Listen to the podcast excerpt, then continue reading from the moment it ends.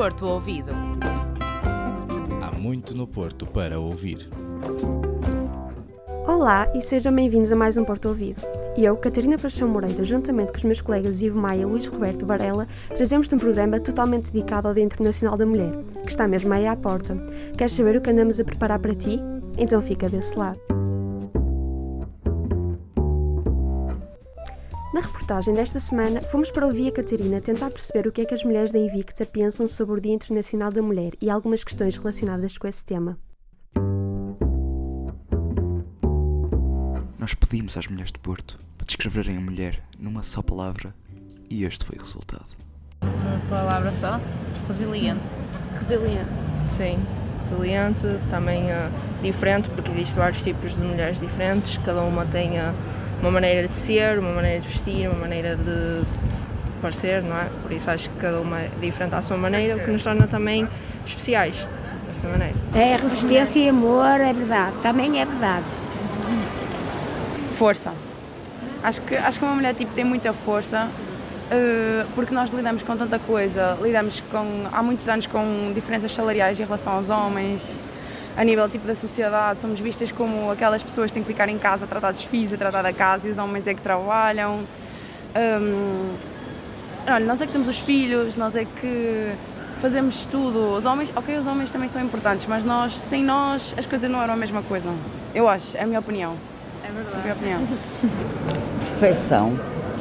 Para além de uma grande força e resiliência por parte das mulheres de Porto, elas também sentem um grande orgulho em si. Tenho muito orgulho em ser mulher, acho que somos uh, realmente muito boas e uh, passamos por muitas coisas e estamos sempre a lutar todos os dias para termos mais direitos e melhorarmos cada dia. Por isso acho que realmente é algo que me orgulho de ser, sim. É o que nós alcançamos até hoje.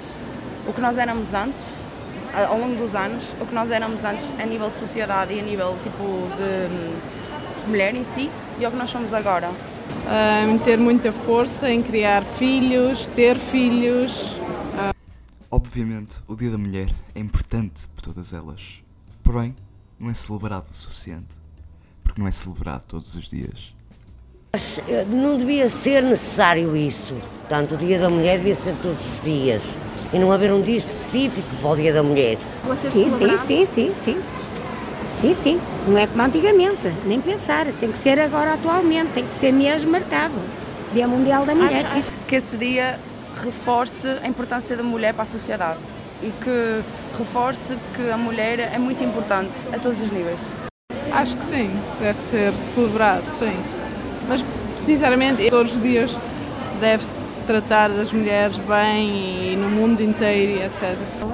Sim, até acho que agora as pessoas, se calhar, não ligam tanto quanto deveriam, mas realmente acho que é uma coisa que devíamos sempre celebrar, porque realmente está a marcar a nossa existência, as nossas lutas, por isso é algo que devíamos sempre celebrar todos os dias. E para finalizar, não podemos deixar para trás a opinião das mulheres de Porto sobre o que falta para que a igualdade de género seja uma realidade talvez o, o, problema do assédio, porque assim, as mulheres ainda sofrem muito do assédio e uh, muitos dos homens não percebem isso e até gozam um bocado com isso.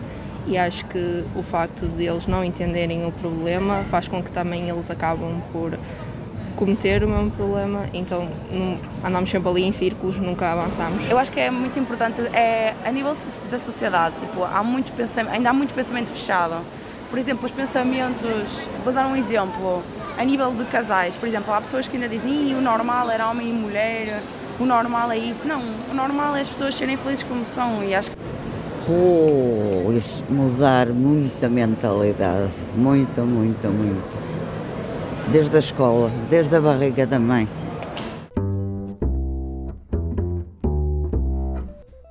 Neste programa, preparamos para ti a rubrica Porto Delas, com uma entrevista inspiradora à primeira mulher diretora da Faculdade de Medicina da Universidade do Porto, que foi honrada, em 2020, com um prémio de solidariedade, a professora Maria Amélia Ferreira.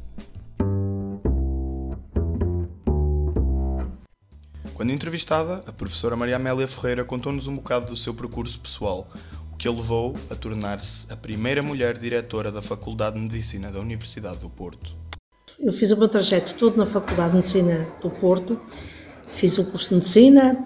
Enquanto aluna, enquanto aluna comecei a ensinar como monitora anatomia, quer dizer que já há 45 anos que ensino na Faculdade de Medicina do Porto e a partir de certa altura, já doutorada em, em medicina, na área da morfologia, acabei por eh, constatar a grande necessidade dos docentes universitários na formação académica. E isso aí fez-me fazer um mestrado de Educação Médica.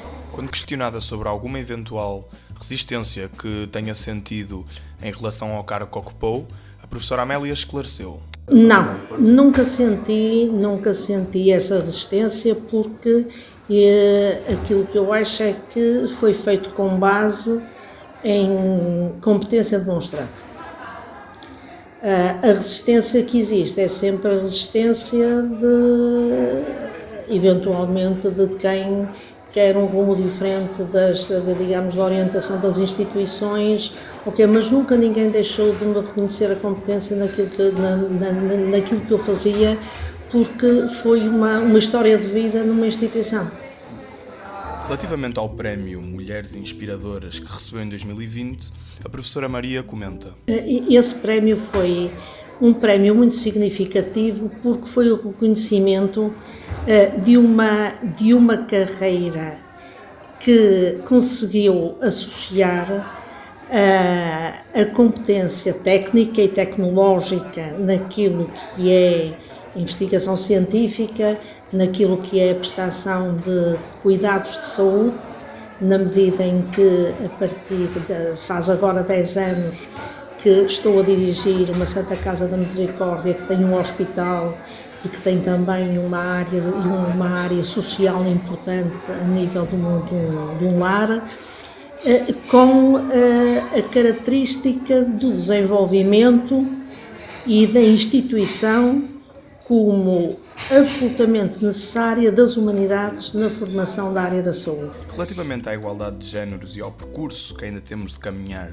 para atingir, a professora Amélia diz: uh, temos diferenças, temos que assumir as diferenças entre os géneros, temos que assumir a igualdade de género, sem dúvida. E, e não é discipiente continuar a referir que a mulher tem um papel preponderante e que deverá ser reconhecido e para o qual terá que ter algum tipo de tratamento especial na medida em que a atribuição de tarefas que tem uh, é inegavelmente, eu não digo superior, é, é diferenciadora daquela que o homem tem. Portanto, eu acho que nós somos complementares. Claramente, as mulheres têm um conjunto de tarefas muito diferenciadoras relativamente aos homens. Isto não quer dizer que sejam melhores ou sejam piores, embora eu acho que são muito melhores que os homens. Mas isso, isso, isso não, po não posso deixar de dizer. E, na minha idade já posso dizer aquilo que quero, que já, já vocês não podem criticar. Mas, eh, mas não é fácil. Não é fácil. Em concordância com as outras entrevistadas, a professora Amélia realça a maternidade quando questionada sobre o maior orgulho de ser mulher. Eh, claramente como orgulho de ser mulher e acho que a mulher tem algo que é absolutamente insubstituível, que é a maternidade. A maternidade é algo que, não sei se daqui a 100 anos, 20 anos, 10 anos, também há maternidade não sei, não sei, é tudo, está tudo aberto na ciência. Mas a maternidade é algo que nos diferencia, nos diferencia muito porque nos cria uma ligação afetiva, eh, seja ela eh, deteriorada depois ou não, mas cria uma ligação afetiva que é incomparável a qualquer coisa que exista.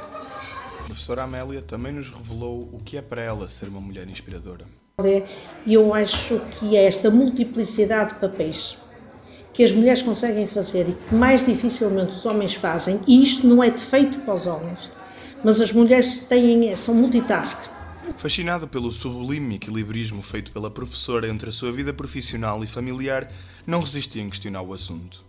Eu, eu, eu tenho, que, tenho que admitir uh, que, que, apesar de tudo, consegui conciliar porque tive gente que me ajudou. Nunca ninguém é, é alguém feliz sozinho, como é evidente. E para finalizar, a professora Amélia deixou-nos uma palavra inspiradora para todas as mulheres. Não desistam dos sonhos que têm. Não podem desistir por motivo algum dos sonhos que têm. Os sonhos podem ser modulados, os sonhos podem ser uh, reformulados, uh, mas viver sem sonho é qualquer coisa que limita uh, a, a existência humana. E sim, é verdade, o postal sonoro está de volta. Esta semana fomos aos jardins do pavilhão Rosa Mota para te trazer os sons mais frescos e naturais da cidade. Para acompanhar, trazemos-te um poema de Manel Cruz. Um poema que emancipa e enaltece a mulher, tal como este episódio. Ouve com atenção.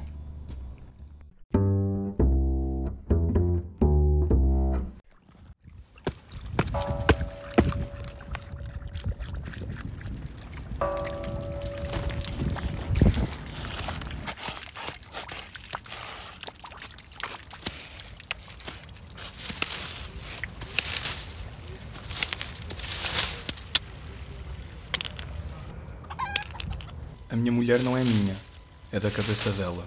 Mesmo achando que sim, não precisa de mim. Isso é o que me agrada nela. Não deseja ser o meu mundo, mas tem seus desejos. E eu noto nos seus olhos a nítida presença das nossas aventuras. Voa com seus pássaros fantásticos, agnósticos e simpáticos, por campos de razões e quando volta, traz-me caramelos. Ela não se põe à janela de corpo iluminado, mas mostra o universo aos animais de caça quando deixa ao mercado desce nos cabelos das estrelas, bem nas barbas dos fantasmas que aprendeu a desmontar e acaba a transformá-los em brinquedos. Ela é o capitão do seu navio.